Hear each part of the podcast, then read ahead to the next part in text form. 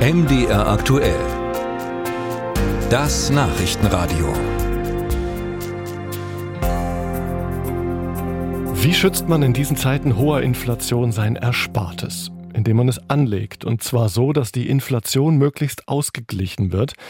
Und wenn man dann aber noch nachhaltig, also ökologisch, sozial und ethisch gerecht investieren will, dann würde man ja gerne wissen, wie man sich orientieren kann. Und damit sind wir bei unserer Rubrik Sparen mit Finanztest.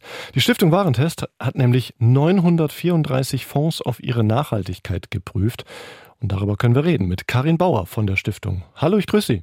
Ja, hallo. Frau Bauer, so viele Fonds liefen durch Ihre Prüfung. Wie hoch war denn der Ausschuss? Wir haben ähm, die Fonds erstmal durch ein Vorab-Screening geschickt und geschaut, ob sie bestimmte Mindeststandards einhalten. Ein Drittel ist an diesen Mindeststandards dann gescheitert. Wir haben dann den restlichen 600 noch was Fonds einen Fragebogen geschickt, aber das haben nicht alle dann ähm, auch wirklich geantwortet. Letztlich konnten wir dann für 513 Fonds eine Note vergeben. Mhm. Und wenn jeder Dritte scheiterte, was waren da die Hürden oder Mindeststandards, wie Sie gesagt haben? Also bei den Mindeststandards haben wir einfach mal angeschaut, was in den Fonds drin liegt, welche Unternehmen. Und ähm, beispielsweise ähm, wenn wir Unternehmen gefunden haben mit kontroversen Waffen, dann ist dieser Fonds sozusagen ausgeschieden. Ah, der hat dann in der Bewertung nur einen Punkt bekommen. Das ist die schlechteste Note.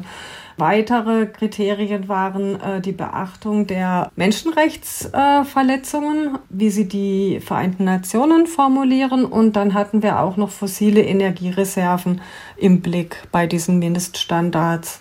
Sind Sie da rein nach Ausschlusskriterien vorgegangen oder haben Sie dann auch geguckt, wie, wie viel tatsächlich jetzt in äh, ethisch gerechte oder in ökologische Projekte investiert wird? Genau, also wir haben dieses Vorab-Screening wirklich so gemacht, dass wir geguckt haben, was für Unternehmen liegen in den Fonds. Da haben wir noch nicht gefragt, was die für Ausschlusskriterien beachten. Und der zweite Schritt war dann der Fragebogen, den wir versandt haben. Und da haben wir sie dann nach den Ausschlusskriterien gefragt und auch nach Anlagestrategien quasi, dass man weiß, ob die Fonds jetzt vielleicht einen bestimmten Schwerpunkt legen auf bestimmte Themen wie erneuerbare Energien zum Beispiel. Das ist alles in unsere Untersuchung dann eingeflossen. So, jetzt wissen wir schon, ein Drittel fiel erstmal gleich raus, bei den anderen differenziert sich das. Und gibt es auch Fonds, die Bestnoten erreicht haben? Und falls ja, was steckt denn in diesen Fonds drin?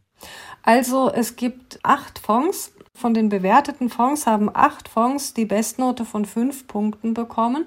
Das waren alles gemanagte Fonds. Also ETF sind ja eine sehr beliebte Geldanlage geworden in letzter Zeit. Es gibt auch ETF mit mittlerer Nachhaltigkeit, aber eben keine sehr guten.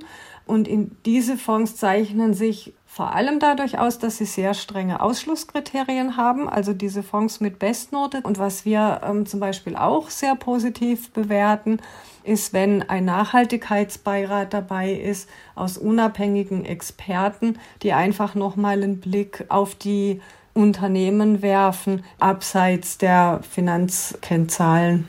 Ich habe ja, Frau Bauer, anfangs schon die Inflation angesprochen, die man natürlich ausgleichen will. Und wenn man nun ausschließlich nachhaltig investiert, wie schwierig ist denn das dann, die Inflation auszugleichen? Also wie sieht es mit der Rendite aus, dieser grünen Fonds oder ETFs? Also wir haben jetzt über Aktienfonds gesprochen. Aktienfonds haben ja höhere Renditechancen als zum Beispiel Anleihefonds oder gemischte Fonds und ähm, auch eben höhere Renditechancen als Tagesgeld oder Festgeld, was man ja auch alles nachhaltig machen kann. Und die nachhaltigen Aktienfonds da ist es also tatsächlich so, dass die sehr gut mithalten können mit äh, konventionellen Aktienfonds. Die haben in den vergangenen fünf Jahren sogar leichte Vorteile. Die einzige Ausnahme ist der deutsche Aktienmarkt. Da liegen die konventionellen Werte eher vorne, aber wir haben ja auch Weltaktien untersucht, europäische Aktien und Schwellenländeraktien. Und da ähm, gibt es ganz leichte Vorteile für die nachhaltigen Fonds, wobei das kann sich ja von Jahr zu Jahr auch ein bisschen verschieben. Deswegen sagen wir eigentlich eher, es ist vergleichbar.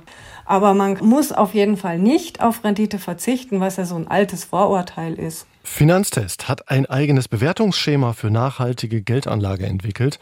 Von 934 potenziell nachhaltigen Fonds scheitert ein knappes Drittel an den Mindestkriterien und acht erreichen die Bestnote. Karin Bauer war das von der Stiftung Warentest. Danke. Ja, sehr gerne.